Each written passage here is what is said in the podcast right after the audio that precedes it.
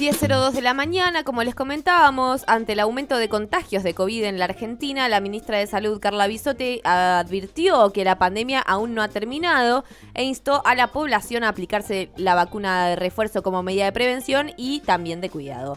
Para hablar un poquito de esto, estamos en comunicación con Gabriela Piovano, que ella es médica infectóloga y trabaja en el Hospital Muñiz. Hola Gabriela, ¿cómo estás? Agustina te saluda. ¿Qué tal, Agustina? Gracias por llamarme. ¿eh? No, por favor, muchas gracias por atendernos a charlar con, de esto con vos, que bueno, parece que, que uno se olvida de la pandemia, pero no, acá está. Y también la ministra aseguró que estamos entrando en una cuarta ola de COVID. Bueno, ¿a qué se debe esto? Bueno, esto se debe a que la, tanto las infecciones como las vacunas no cortan la circulación del virus, ¿no? Mm. no no hay este lamentablemente una inmunidad que te sirva para prevenir una nueva infección. Lo que sí se demostró es que eh, las vacunas sirven para bajar la gravedad de los cuadros, ¿no? Y pasamos de una mortalidad del 5% al 0,5%, lo cual fue realmente un alivio porque, por ejemplo, la tercera ola fue, digamos, realmente gigantesca y en el en el término de dos meses más o menos 45 o 47 millones ¿no? de, de personas este, han estado en contacto con el virus y digamos eh, no se llegó a superar el 35% de ocupación de camas de terapia, lo cual implica entonces que el sistema no se estresó, entre comillas, eh, en esta ola, ¿no? Entonces, eh, con respecto a, digamos, a lo que sucede ahora, bueno, obviamente se generó una inmunidad en ese momento que hace que, digamos, en el mismo momento por ahí no te volvés a infectar, pero pasado dos o tres meses, otra vez, digamos, podés volver a infectarte, eh, digamos, y tener otra vez... Eh, digamos, esta, esta subida de casos, esperando, por supuesto, y controlando y confirmando otra vez lo mismo, ¿no? O sea, muchísimos casos y proporcionalmente muchísimos menos casos de gravedad. Ahora bien, eh, cada vuelta igual implica casos de gravedad, implica gente que se muera, ¿no es cierto? Y dentro de las personas que vimos evolucionar gravemente en esa tercera ola, fueron eh, mayoritariamente no vacunados, ¿no? Dentro de las personas, ya te termino, dentro de las personas no vacunadas, este, había personas de riesgo y personas que no eran de riesgo. Y dentro de las personas que evolucionaron gravemente, que estaban vacunadas, todas eran de riesgo. Quiere decir que a las personas de riesgo hay que vacunarlas y hay que seguirlas cuidando mucho, y las personas en general, aunque no tengan riesgo, sería muy muy conveniente que se que se vacunen, ¿no es cierto? Sí, sí, sí, sí, hay que vacunarse totalmente. ¿Y considera que fue atinada la resolución de dejar sin efecto el distanciamiento social, esta medida que, que hace tanto tiempo estábamos ya practicando, que permitió un relajamiento general antes de iniciar este periodo de invierno? Mira, el, el distanciamiento en realidad estuvo garantizado cuando hubo restricciones, ¿no? Porque ese era el sentido de la restricción, porque en, realidad es muy difícil garantizar que una persona circulando, yendo a trabajar, tomándose el colectivo, yendo a buscar el pibe al jardín, después yendo a gimnasio y todo eso, logre realmente sostener las medidas de cuidado y eso se demostró en todo el mundo. Entonces, de la única forma que vos realmente garantizás que, que no haya una, una transmisión masiva es cortando la circulación de la gente. Ahora, cuando vos tenés que realmente hoy por hoy la, la mayoría y la inmensa mayoría de la gente no tiene un cuadro de gravedad, que la gente que tiene un cuadro de gravedad puede ser alojada dentro del sistema de salud y no colapsarlo, bueno, parecería ser que las medidas de restricción no ya no tienen sentido, sobre todo cuando todos se quejan y les resultan antipáticas. Totalmente. Sí, sí, sí, sí, sí, totalmente. Bueno, y en, la clave está de la, famosa inmunidad de rebaño que se habló tanto alrededor de las vacunas, ¿se alcanzó? ¿Existió? ¿Estamos en ese punto? ¿Se conocen algunos datos acerca del porcentaje de la población que ya se contagió? No, ya se contagió el 100% de la población. Lo que pasa es que la inmunidad de rebaño la podrías conseguir sin, si vos te infectás y no te volvés a infectar. Claro. O sea, no puedo conseguir inmunidad de rebaño con algo que me sigue infectando. Claro. Eh, es eso nada más. O sea que Eh, no, no se puede llegar a esa inmunidad con este virus. No, con este virus en este momento no. Cuando mate a toda la gente que vaya a matar y, y desarrollemos, digamos, más inmunidad de base, tal vez sí, pero en este momento con estos esquemas que tenemos, no. Claro. Y en el aumento de casos, ¿se puede llevar eh, nuevamente a tener que imponer nuevas restricciones? Es, eh, digamos, ¿puede llegar a necesitar eso la pandemia? Eh, ¿Pensás que hay margen eh, socialmente para permitir una medida de esas características? No, es lo que estábamos hablando recién. A ver, si yo no supero el 35% de, de la ocupación de camas, no tiene sentido que yo te restrinja. Por ahí este lo que digamos, hay otras discusiones de fondo para tener que son que el sistema de salud igual colapsa Claro. porque colapsó toda la vida con las infecciones respiratorias con los de los chicos, ¿no es cierto? Sobre todo era lo que nos pasaba siempre y ahora el aumento de la circulación de los chicos y en la escuela y la y la pérdida del barbijo y etcétera, etcétera, ahora este aumentó otra vez la, las infecciones respiratorias en los chicos Claro. Y bueno, y en algunos lugares del país hay, hay cierto colapso que ya te digo, eh, o sea, por ejemplo, nosotros acá en la ciudad de, los, de Buenos Aires, los hospitales generales, las terapias están en un colapso permanente. Imagínate que tienen nueve camas la terapia del Hospital Piñero, entonces, o sea, eh, viste, pero bueno, es una información, una noticia que no que no que no importa o que no se le da, viste, una dimensión de catástrofe como en realidad debería tenerla si es que realmente es importante la vida de cada uno, ¿no? Entonces, en ese punto, eh, digamos, con respecto a la pandemia, primero, bueno, obviamente que la pandemia no se terminó porque en el mundo la mayoría de la población no está vacunada, Claro. ¿no? O sea, apenas un 10% está vacunado, o sea que la cuestión esta de, de ver lugares colapsando, etcétera, en el mundo este, va a seguir sucediendo y, y, digamos, y lamentablemente va, va a faltar mucho tiempo para que esto se solucione. La Argentina, bueno, da la sensación de que tiene una situación de privilegio en cuanto a esto de que se vacunó realmente a un montón de gente. Por ahí hoy estamos preocupados porque, de nuevo, viste, la ciudad de Buenos Aires está tirando para atrás la vacunación, Sí.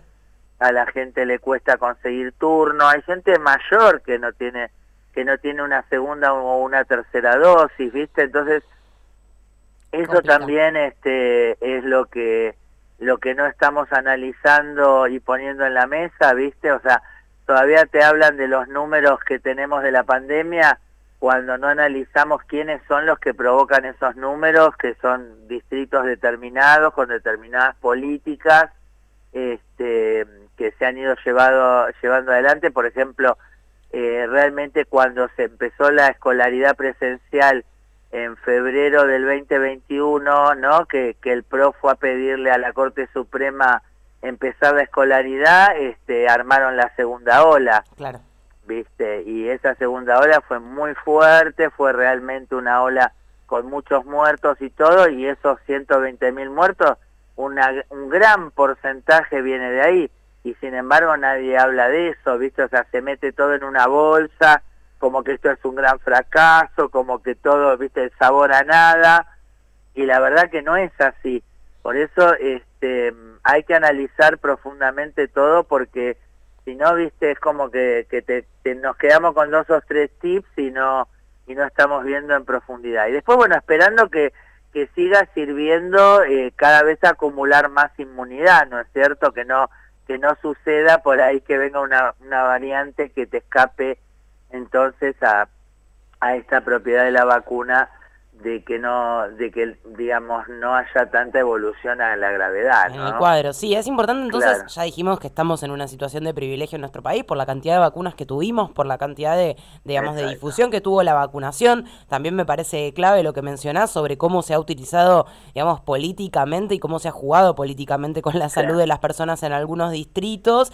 Este, y en ese sentido es importante seguir vacunándose, ¿no es cierto? O sea, por más que uno ya tenga sus dos primeras dosis, no es que con eso ya está, listo, está para toda la vida, sino que eh, es importante los refuerzos. No, y además aparte entender que todo esto no es para el gobierno o para Rodríguez Larreta o para no sé quién o para el patrón, es para vos, para tu familia, es para realmente estar bien, no pasarla mal. Este, viste, a, veces lees en las, en las noticias así generales eh, toda una propaganda en contra de las vacunas, ¿viste? No, se puede creer, ¿viste? Efectos adversos, y es, ¿viste? Fiebre un día, dos días, claro. un poco de estado gripal, ¿viste? Eh, ¿Me entendés? Y en, ese, en ese sentido también lo que, lo que se vincula con, con los medios de comunicación, ¿no? Y con estas campañas, eh, bueno, hace un par de semanas que se viene hablando eh, de un tipo de hepatitis específica que estaba afectando muy fuertemente a los niños. Ahora se habla de la viruela del mono en Europa.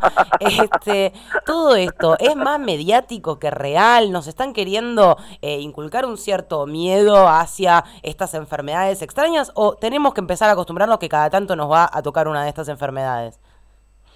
No, yo creo que hay una cuestión mediática en cuanto a decir que hay 30 casos de algo que se daba todos los años en África y ahora que le porque me causa que me dice alarma en el mundo, no, son los europeos. Claro. o sea, como ahora hay 10 europeos y hay 10 eh, este, norteamericanos, ahora sí nos alarmamos, viste que ahora con lo de la guerra también, ¿no? amenazan al mundo y el, y el mapa es Estados Unidos, viste, el mundo es Estados Unidos y a lo suma Europa.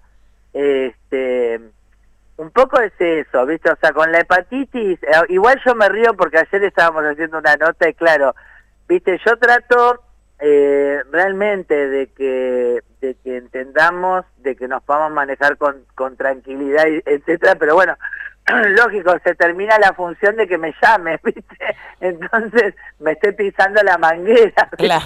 Me, Terminamos la nota y dice, bueno, entonces no tengo nada que hablar. Bueno, no es gravísimo, hay que hablar de esto. No, no, para, vamos de nuevo. Esta hepatitis es gravísima, ¿viste? Eh, porque vos fíjate lo siguiente, nosotros anualmente o sea, a ver, pensemos lo siguiente, en millones de personas que somos, eh, no solo en Argentina, en el mundo, obviamente suceden fenómenos, primero que algunos son de causa, entre comillas, que se puede conocer, pero por ahí, por, eh, por el momento en el que se busca detectarlo, por el lugar del mundo donde se, se suceden las cosas, no están los elementos, ¿viste? O, o falla un laboratorio en un momento, entonces decís, bueno, no tiene, por ejemplo, ni virus A, ni virus B, ni virus C.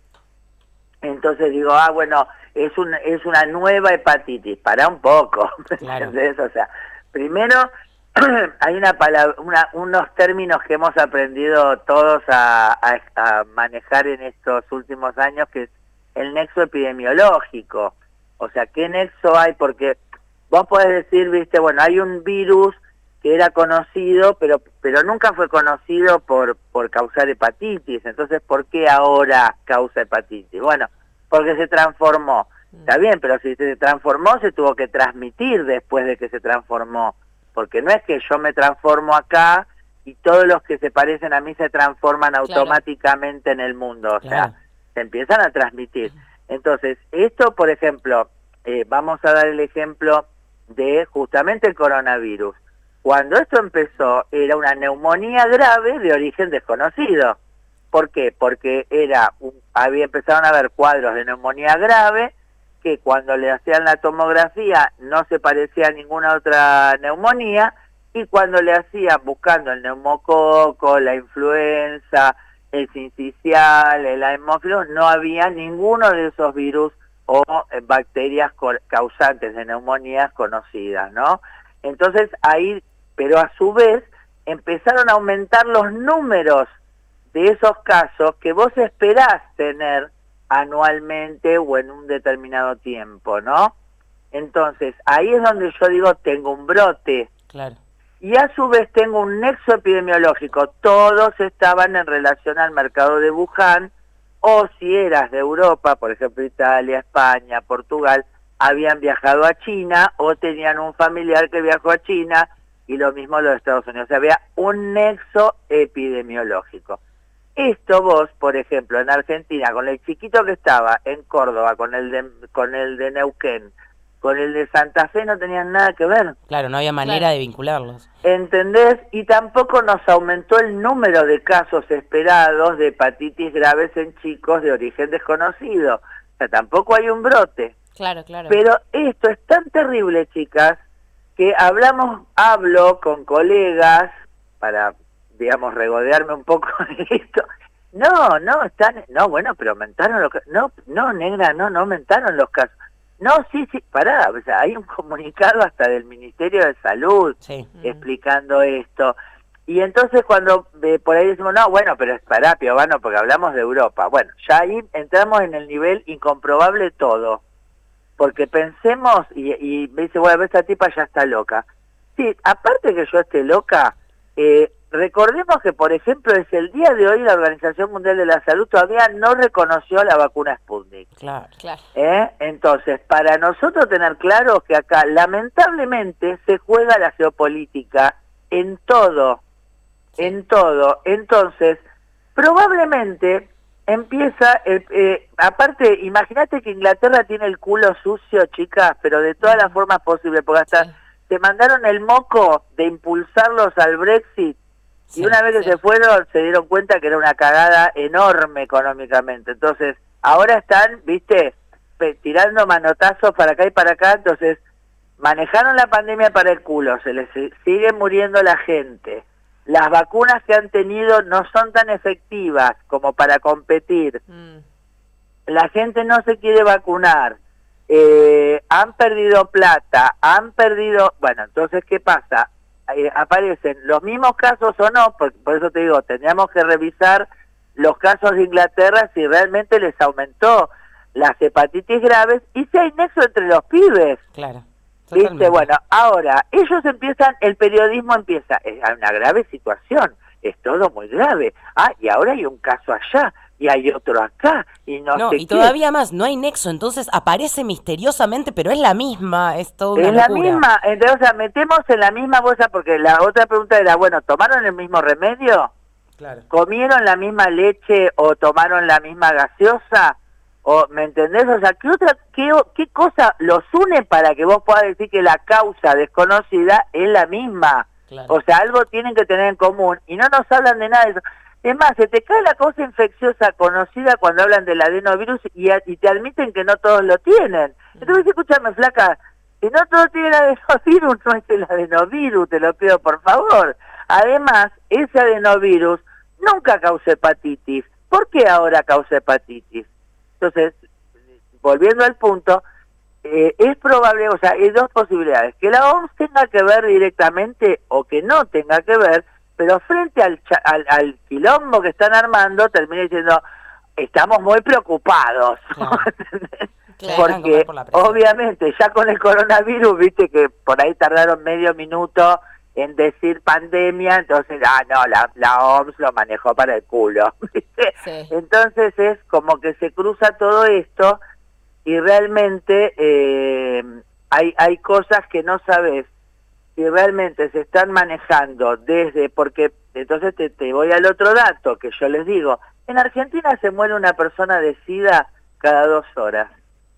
¿Eso no es alarmante? Y si vamos al mundo, te puedo asegurar que la cifra es, mayor. ¿No es alarmante? Totalmente. y recién ¿Eh? ahora estamos cambiando la legislación con respecto al tratamiento del VIH. Por ejemplo, ¿no? Pero, pero por ejemplo, digo, como noticia, como bomba, como alarma, como cosa para ir a correr a ver qué carajo hacemos, como para que las mujeres nos fijemos de no seguirnos contagiando y de ver cómo nos curamos y de ver cómo accedemos al tratamiento y a ver, preguntémosle a Piovano qué carajo tenemos que hacer y cómo nos tenemos que cuidar 40 años después, ¿no? Pero, ¿y qué? ¿No es noticia? Entonces, evidentemente, estas cosas también se utilizan, este, ¿no? Para, para llevar nuestra atención y sobre todo la emotividad de la alarma, ¿viste? ¡Ah! ¡Oh, y ahora empezó! Ahora porque eh, además, por ejemplo, cuando empezó esto de la hepatitis acá, eh, una periodista dice, bueno, mami, mami, papi, cualquier duda vayan a consultar. No, pará.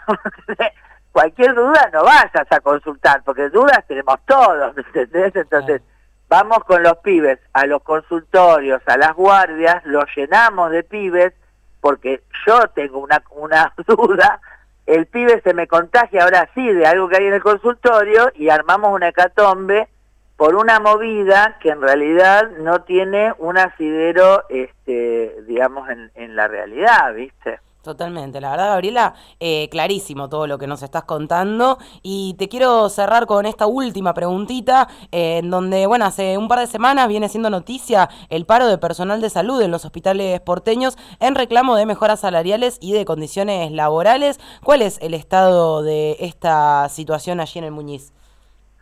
Bueno, vos pensás que nosotros hace ya con la administración macrista, ¿no? Que viene que viene a posteriori de la de la mejor administración que habíamos tenido, que era Ibarra, ¿no? Que, que realmente, digamos, empezó a arreglar los hospitales, ¿viste? Empezó a armar los centros de salud, etcétera, etcétera. Y bueno, fue todo lo contrario. Eh, eh, de hecho, ¿viste? Empezó a aumentar la mortalidad infantil en la ciudad, eh, un montón de, de descalabros y bueno, obviamente, cierre de hospitales, cierre de salas, eh, realmente cada día menos gente contratada, cada vez peor sueldo. Nosotros en este momento, por ejemplo, una compañera mía por hacer eh, reemplazos de guardia y por pasarle, digamos, la guillotina de, de ganancias, termina un reemplazo cobrándolo 9.200 pesos, ¿no? Una guardia de 24 horas que en un privado te la pagan este 20.000 pesos. Claro o 25 mil o 30 mil pesos según el área que sea. Entonces, ¿quién va a trabajar en el público? Ahora, eh, hoy por hoy realmente se demostró la, la, la necesidad de tener un sector público fortalecido, eficiente, organizado, con recursos, porque además sigue pasando que si la gente tiene un accidente en la calle, no va a ir a, su clínica privada, primero va a ir al hospital público. Y si en el hospital público no está el cirujano, no está el anestesiólogo, no tienen este no, tienen camillero, no lo va a llevar nadie. Entonces, en ese punto realmente ha habido también mucha complicidad en, en, los gremios, este, viste, lo, el personal también somos muy, este, viste, bueno, prendió mucho el discurso antipolítica, ¿no? El discurso antisindical, eh, y entonces, y la apuesta a la meritocracia, ¿no? Entonces, bueno, hoy por hoy todo eso ya hace rato se va viniendo abajo y ya no da para más, ¿no? Porque encima todo el estrés que fue la pandemia, todo el estrés que fue para la salud de la ciudad de Buenos Aires, ¿no? Este, y que realmente no haya habido un reconocimiento, por el contrario, ¿viste? El tipo agarra, te contrata, o sea, cuando empieza a subir la ola empieza a contratar así eh, compulsivamente. Y ya cuando empieza a bajar, pero medio tardío, ¿viste? Empieza a echar a todo el mundo.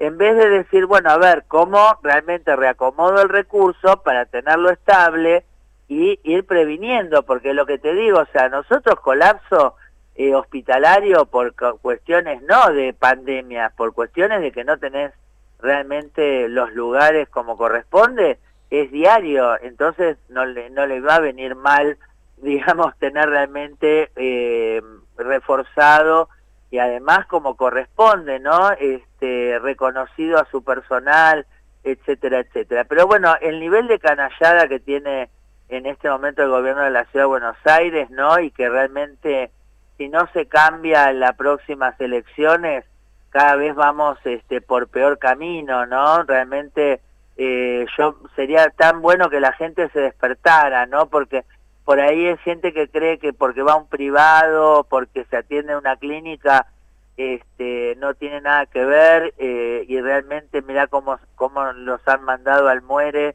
cómo los han dejado sin nada y si realmente no hubiera habido un Estado nacional administrando eh, y, dando recursos, bueno, hubiera sido realmente lo de la pandemia una, una catástrofe que, bueno, no, lo de lo que hemos visto, por ejemplo, de Ecuador hubiese sido algo diario, ¿no? Totalmente. Bueno, Piovano, la verdad nos ha hecho reír. Un placer. Muy clarísimo, un placer poder hablar con vos y esperamos poder hablar pronto más por estos otros temas y no tanto por la viruela del mono.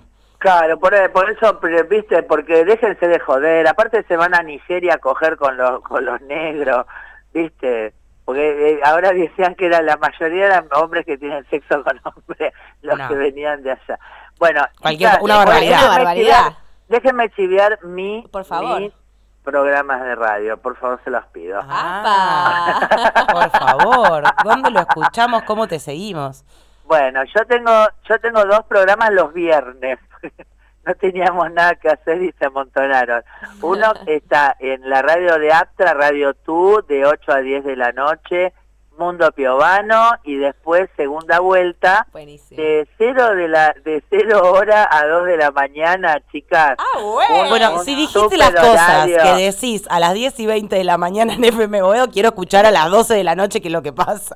A las 12 de la noche no sabe cómo estamos. No, uno es a las 8 de la noche, de 8 de la noche a 10 de la noche en Radio Tú, que es la radio de Aptra, y a las 12 de la noche empezamos la segunda vuelta en FM Unidos, que es una radio de, de Lugano, que bueno, es muy es muy linda y, y es muy compañera, así que ahí también este hacemos un- la segunda vuelta del Mundo Piovano, por supuesto. Excelente. Iremos corriendo a escucharte. Muchas gracias, gracias Gabriela. Un placer enorme y hablamos pronto. Dale, muchas gracias y bueno, cuídense, ¿qué puedo decirles? Exactamente.